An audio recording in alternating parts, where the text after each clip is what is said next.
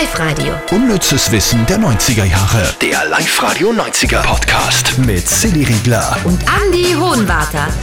Und Silly, als allererstes, bevor wir anfangen mit den Top 3, musst du sofort erzählen, was du mir gerade erzählt hast. Nämlich für alle, die VHS-Kassetten daheim haben und die nicht mehr schauen können, weil kein Videorekorder vorhanden. Ja, meistens nimmer. Ja. Und vor allem, weil die Kassetten ja auch bald einmal hin sind.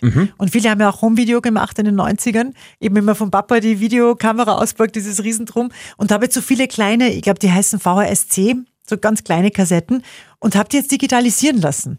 Und es ist ganz einfach gegangen, einfach zum Fotogeschäft gegangen, das dorthin geben. Und jetzt, ich glaube, einen Monat später habe ich dann, also auch Festplatten habe ich mitgegeben. Und dann habe ich das Ganze digitalisiert auf Festplatte gekriegt. Und was kostet sowas? Äh, es war, ich habe, glaube ich, neun so kleine Kassetten gehabt und 145 Euro Zeit. Es ist nicht billig, aber es ist halt, das ist ja ein Stück äh, ganz, ganz kostbare Erinnerung. Stell dir vor, wenn die Kassetten dann kaputt sind und du siehst da die Oma und so, die ist halt, also ganz, ganz kostbar. Voll Drum- toll, finde ich echt cool. Ja, sollte man machen, weil es irgendwann hin werden, die Dinger. Oder weil man eben nichts mehr zum Abspielen hat in Wahrheit. Genau.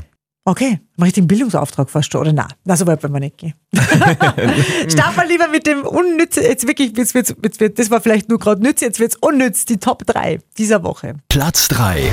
Sie haben für den größten Musikskandal der 90er gesorgt.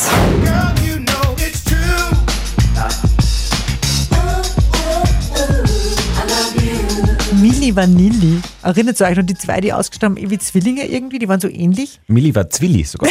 Ja, mit so Zopferl. Und die haben ja eigentlich schön gesungen, nur haben sie ja gar nicht selber gesungen, sondern sich eigentlich nur hingestellt und das andere war alles von dem anderen eingesungen. Und das Spannende, was du die Woche erzählt hast, das bringt den Amerikanern richtig Geld.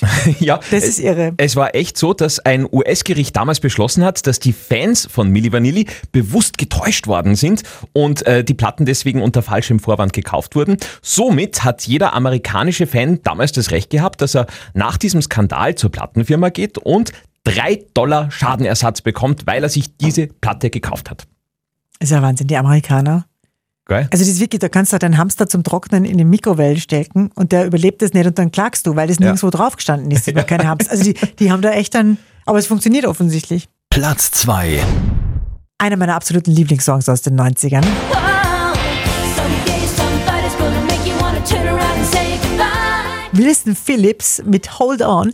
Und der Text ist inspiriert worden durch ein Treffen der anonymen Alkoholiker.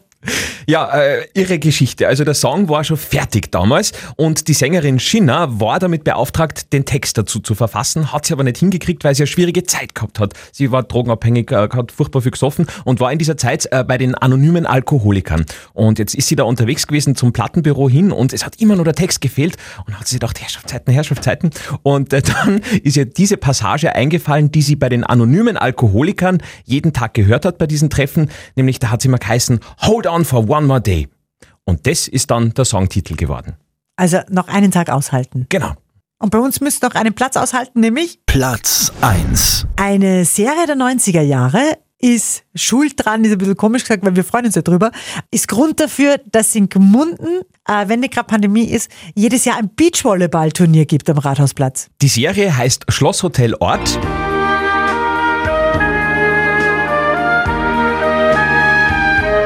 Hast du, glaube ich, nicht so viel geschaut, gell?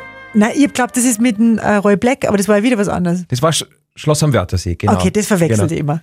Na, Hab ich ne? Ort. Äh, 1996 ist es losgegangen in Gmunden, damals ein Riesenhype äh, und äh, riesen Cash-Cow auch für die ganze Region. Da sind viele Touristen dann gekommen.